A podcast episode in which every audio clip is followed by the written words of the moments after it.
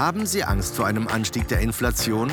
Völlig unnötig. Die Märkte werden sich wieder einpendeln, meint der Chefvolkswirt der Hamburg Commercial Bank, der allerdings prognostiziert, dass speziell die Preise für Kupfer und Holz über mehrere Jahre steigen werden. Darüber sowie über die weiteren Auswirkungen von Corona und die Rekordjagd an den Börsen spricht Dr. Cyrus de la Rubia in unserem Podcast Welt der Wirtschaft mit Thomas Schwitaler. Die Corona-Lage bessert sich. Das gilt vor allem für Teile Westeuropas und die USA. In Deutschland pendelt die Sieben-Tage-Inzidenz zwischen 10 und 20. Weltweit sieht es anders aus. In Südamerika grassiert das Virus.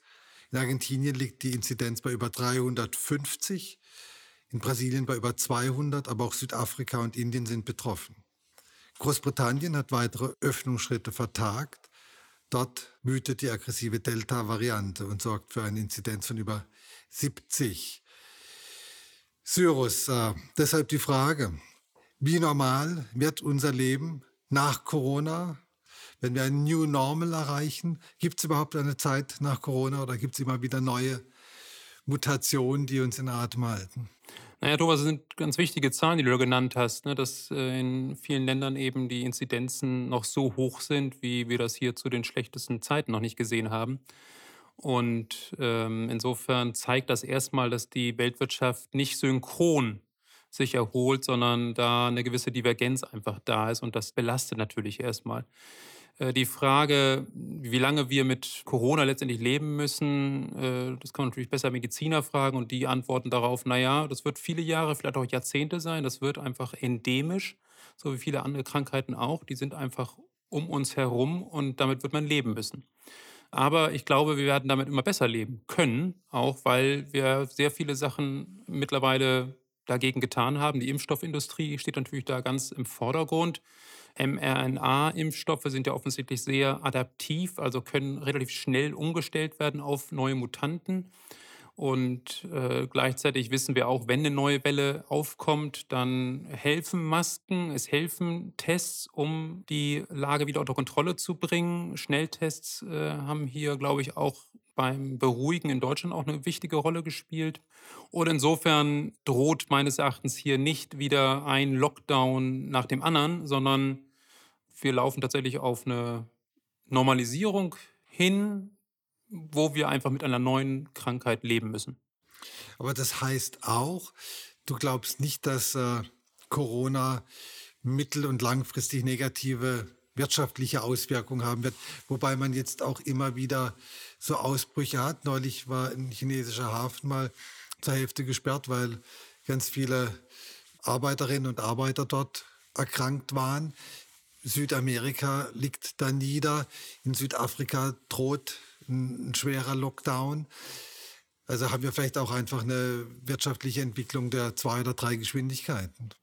Ja, also eben so ein bisschen die Frage der Frist und äh, auch die Frage, wie die G7-Staaten beziehungsweise die entwickelten Volkswirtschaften, die genügend Impfstoff mittlerweile haben, sich auch verhalten. Und da ist sicherlich das Signal, das von äh, der G7-Sitzung äh, ausgegangen ist, dass man 2,3 Milliarden Impfdosen ähm, an das internationale COVAX-Programm verteilen möchte. Äh, sicherlich erstmal sehr, sehr gut, aber es ist erstmal nur ein Anfang. Immerhin ähm, geht natürlich nicht schnell genug. Die Dosen sind ja versprochen bis zum Ende des nächsten Jahres. Eigentlich ist es ein, äh, ja, ein No-Brainer. Das ist die Investition, wo eigentlich jeder sagen kann, ja, das lohnt sich auf jeden Fall und das sollte man ohne weiteres verdreifachen, diese Summe. Aber äh, gut, jetzt haben wir erstmal diesen Anfang gemacht und äh, das wird sicherlich etwas helfen, äh, um die Lage auch in diesen Ländern unter Kontrolle zu bringen. Aber es wird dauern und von daher auf kurze bis mittlere Sicht haben wir genau diese Bremseffekte, die du beschrieben hast. Ähm, und äh, werden in diesen Ländern noch mit Lockdowns und dem, was wir leider kennenlernen mussten in den letzten Monaten, noch leben müssen. Bedeutet das aber nicht auch, dass wir eine weitere Öffnung dieser Schere sehen zwischen den sehr reichen Ländern und den eher armen Ländern? Die sehr reichen Länder haben schon ganz viel geimpft, da läuft alles wieder normal. Die weniger entwickelten Länder haben sehr wenig geimpft. Die rauschen von Lockdown zu Lockdown. Ja, die Gefahr besteht. Ähm, wir haben das ja in der Europäischen Union, versuchen wir das ja aufzufangen, äh, weil da ist die Problematik ja grundsätzlich nicht so viel anders. Äh, da sind auch einige Länder massiv betroffen gewesen, haben auch nicht so viele Mittel in die Hand genommen, um die Unternehmen zu retten. Und da haben wir eben diesen 750 Milliarden Euro äh, Rettungsfonds aufgebaut, der jetzt ja auch äh, von allen ratifiziert wurde und jetzt in Gang kommt. Im Grunde genommen bräuchte man sowas auf der Weltebene auch nochmal. Ähm, das sehe ich aber in diesem Umfang nicht und insofern äh, teile ich deine Befürchtung, dass sich die Ungleichheit tatsächlich nochmal erstmal verschärfen wird. Lass uns doch äh, auf eine andere Entwicklung blicken, die im Zuge der Corona-Krise aufgekommen ist. Um die Verwerfung abzufedern, haben die Zentralbanken ihre ohnehin schon lockere Geldpolitik noch weiter gelockert. Jetzt sehen wir dass wir eine ganz massive Inflation haben. In den USA lag die im Mai bei 5 Prozent. Das ist ein Wert, den wir, weiß nicht, Jahre, Jahrzehnte nicht mehr gesehen haben. Das Geld wird also immer weniger wert. Wer sein Geld auf dem Sparbuch hat, kriegt aber keine Zinsen. Wie gefährlich ist das? Also, du hast USA genannt, 5 Prozent. Äh, in der Eurozone sind es 2 Prozent. In Deutschland sind es 2,5 Prozent. Das ist ein Monatswert, das ist ein Vorjahresvergleich. Äh, da muss man ziemlich genau hinschauen, um ähm, wirklich daraus äh, irgendwie Herleitungen machen zu können. Und nehmen wir mal wieder das Beispiel USA. Ähm, woher kommt dieser enorme Preisanstieg? Ähm, Flugtickets beispielsweise sind klar, sind in den letzten Monaten teurer geworden, sind auch gegenüber dem Vorjahr im Mai um 24 Prozent gestiegen, liegen aber immer noch 12 Prozent unter dem Niveau, das wir vor Corona hatten bei Flugtickets. Das heißt, hier findet erstmal nur eine Normalisierung statt und das ist noch nicht ein Zeichen für eine anhaltende Inflation, die nachhaltig ist. Also, äh, oder nehmen wir Gebrauchtwagen, hat ziemlich stark dazu beigetragen, dass die Inflation bei 5 Prozent gelandet ist. Der Gebrauchtwagenmarkt wird ganz stark beansprucht von Autovermietung, weil die Autovermietung ihre Kapazitäten in der Corona-Krise massiv runtergefahren haben. Jetzt aber werden gebrauchte Autos, äh, werden ähm, wieder Autos gemietet. Und jetzt stehen sie erstmal ohne da, weil die Autoindustrie auch nicht so schnell hinterherkommt. Also sind die Preise dafür massiv gestiegen und sogar tatsächlich auch über Vor-Corona-Niveau. Aber auch das ein Anpassungsprozess, der in der Marktwirtschaft total üblich ist. Preise sind dafür da, Signale zu geben, Signale dafür, dass eine bestimmte Nachfrage gestiegen ist und darauf reagieren die Anbieter. Und insofern ist das eine Sache von Monaten. Ja, man muss, wird sehen, wie viele Monate, aber bis sich das Angebot und Nachfrage wieder einpendelt. Aber das heißt, du glaubst nicht, dass wir eine stetige, relativ hohe Inflation haben bei gleichzeitigen gleichzeitig niedrigen Zinsen, was dann zu einer massiven Geldentwertung führen würde. Nein, wenn die Inflation, so wie du äh, das jetzt beschreibst, tatsächlich über einen längeren Zeitraum ansteigen sollte äh, oder auch auf diesem hohen Niveau bleiben würde, über ähm, bis in das nächste Jahr, tief in das nächste Jahr hinein, dann würden die langfristigen Zinsen steigen. Davon gehe ich mal ganz sicher aus, dass die Investoren dann wirklich kompensiert werden wollen für den Kaufkraftverlust und entsprechend auch höhere Renditeforderungen haben. Und was auch passieren würde, insbesondere wenn die Inflationserwartungen, die man ja auf unterschiedliche Weise misst, sei es durch Marktinstrumente oder durch echte Umfragen, wenn die Inflationserwartungen also steigen, dann werden die Zentralbanken alarmiert sein und sagen, ja, wir wollen auf jeden Fall, dass die Inflationserwartungen verankert bleiben. Bei der EZB sind das ja leicht unter 2%, da soll das bleiben. Und wenn das äh, völlig aus dem Ruder läuft, dann müssen wir einfach, um glaubwürdig zu bleiben, müssen wir gegensteuern, dann müssen wir die Zinsen anheben. Also wenn wir diese hohe Inflation haben, wie du sie beschreibst, an die ich aber nicht glaube, ich glaube, das geht am Anfang nächsten Jahres wieder runter, ähm, dann würden die Zentralbanken auch irgendwann reagieren. Aber können die Zentralbanken überhaupt reagieren? Aus zwei Gründen, wenn sie die Zinsen anheben, riskieren sie, dass sie den zarten Aufschwung abwürgen und können sich angesichts dieser hohen Staatsverschuldung in vielen Ländern diese Länder überhaupt hohe Zinsen leisten oder gehen die dann nicht einfach, geraten die in einen Bereich, der dann nicht mehr refinanzierbar ist? Also es wäre eine recht ungewöhnliche Situation, wenn der Konjunkturaufschwung immer noch sehr fragil ist und trotzdem die Inflationserwartungen steigen würden.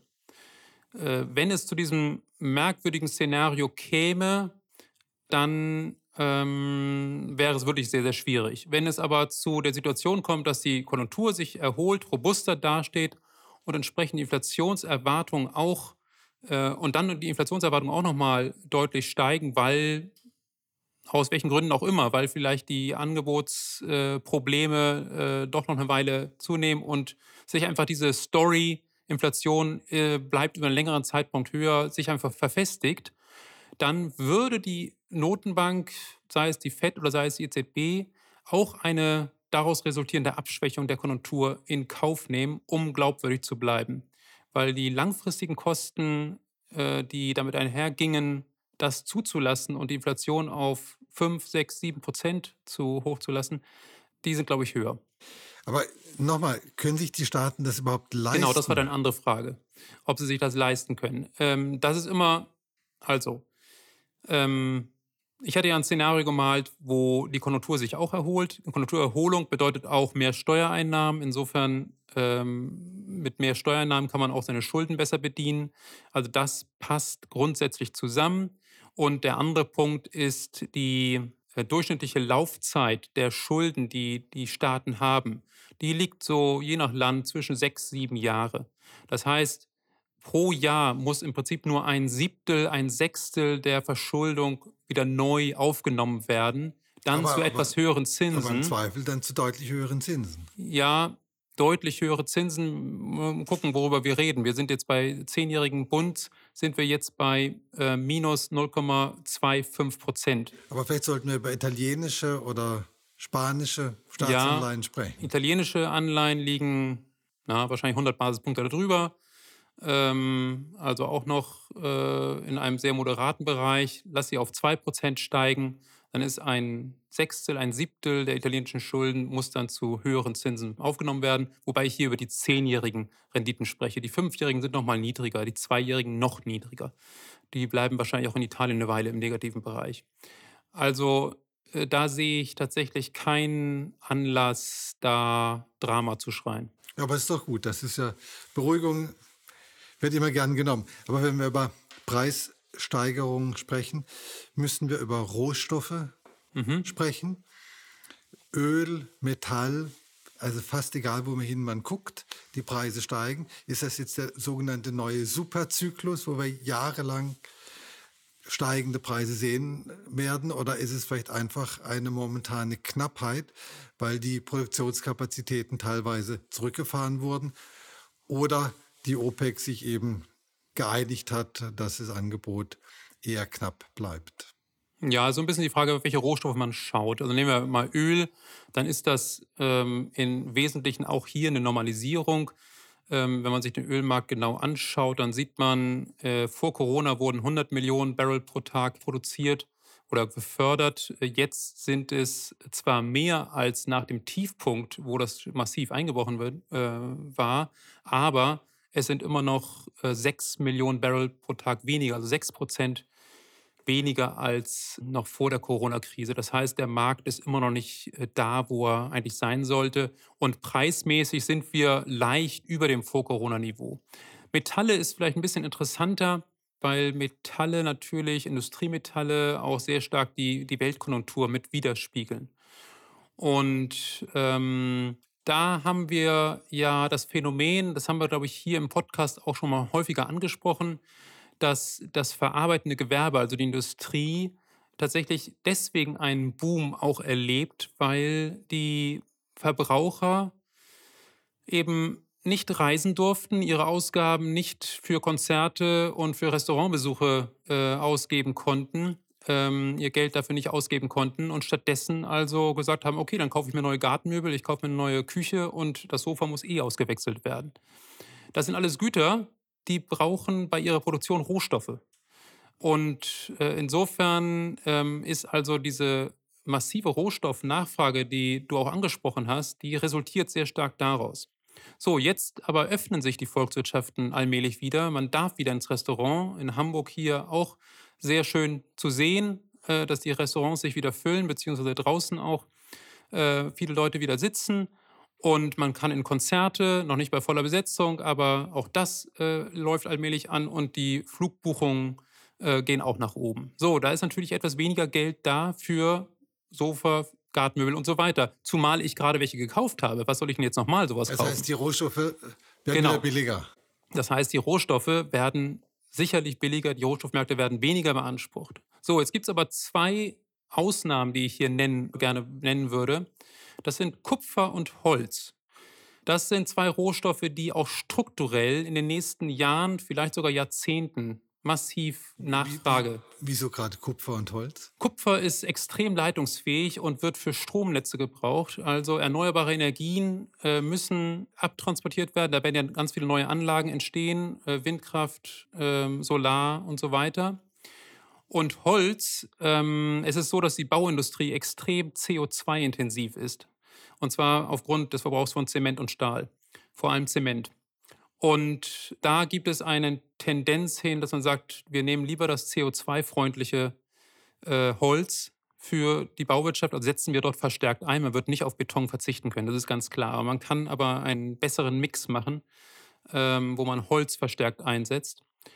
Gleichzeitig sind wir natürlich bei diesen Märkten ja auf Märkten, wo das Angebot nicht einfach mal so eben nach oben gefahren werden kann. Das heißt, die Nachfrage wird immer dem Angebot voraus sein. Und das bedeutet letztendlich dann steigende Preise und das kann durchaus, ähm, also zum Ende des Jahrzehnts kann die Kupfernachfrage durchaus sechsmal so hoch sein, wie sie heute ist. Und ähm, eine Mine, die neu erschlossen wird, braucht ungefähr acht Jahre, um wirklich erschlossen zu werden. Das heißt, da können wir tatsächlich ja, einen schönen Preisaufschwung sehen. Das ist ja eigentlich die perfekte Überleitung zum letzten Thema, zur Börse. Also man müsste jetzt eigentlich in Kupferwerte investieren, aber auch wenn man das nicht getan hat, jagt die, jagen die Börsen im Prinzip von Rekord zu Rekord. DAX steht höher als vor Corona. Was ist daran fundamentale Stärke? Was ist Übertreibung? Was ist Spekulation? Ja, also wir stehen natürlich äh, mitten am Beginn oder im Beginn eines Aufschwungs. Aufschwung bedeutet, äh, die Gewinne werden auch nochmal steigen und das belebt natürlich die Fantasie und äh, ist eine schöne Story, auf deren Basis man natürlich Aktien kaufen kann, erstmal. Nur diese Story, die ist ja schon, wird ja schon relativ lange gespielt. Und äh, mein Eindruck ist doch, dass äh, jetzt allmählich doch etwas zu viel eingepreist ist und wir ähm, so allmählich am Zenit sind. Außer bei Kupferaktien. Ähm, ja, es gibt immer Ausnahmen. Ähm, und ähm, natürlich muss man sich sowieso die Werte einzeln anschauen. GameStop zum Beispiel würde ich nicht äh, unbedingt kaufen. Nein, aber ich hatte ja im Prinzip schon auch am Jahresanfang gesagt, die erste Jahreshälfte wird gut, aktienmäßig, und danach geht es runter. Jetzt sind wir, was haben wir heute, den 16. Juni? Also 14 Tage gibt es noch. Also 14 Tage geht es noch bergauf. Nein, so punktgenau kann man es eh nicht sagen. Äh, es sind alles Prognosen, die ein einfacher Analyst gemacht hat. Und insofern, ähm, aber das ist so die Einschätzung, dass äh, tatsächlich das erste Jahr äh, relativ gut äh, noch zu Ende gehen wird, das erste halbe Jahr und es dann abwärts geht. Und zwar einfach deswegen, weil rein rhetorisch, und man sieht das ja auch schon andeutungsweise, die Notenbanken eben nicht mehr ganz so aggressiv aufs Gaspedal drücken werden, und sondern das Gaspedal etwas lösen werden. Und allein das könnte bei den hohen Bewertungen dafür sorgen, dass es ähm, im zweiten Halbjahr nicht mehr so weitergeht. Also zum Schluss nochmal mahnende Worte zur Vorsicht, weil die Notenbanken nicht mehr so stark auf dem Gaspedal stehen. Aber vielleicht sind Kupferaktien ja was. Cyrus, vielen herzlichen Dank für das Gespräch. Vielen Dank dir. Das war Welt der Wirtschaft. Dr. Cyrus Della Rubia, Chefvolkswirt der Hamburg Commercial Bank, im Gespräch mit Thomas Schwitaler.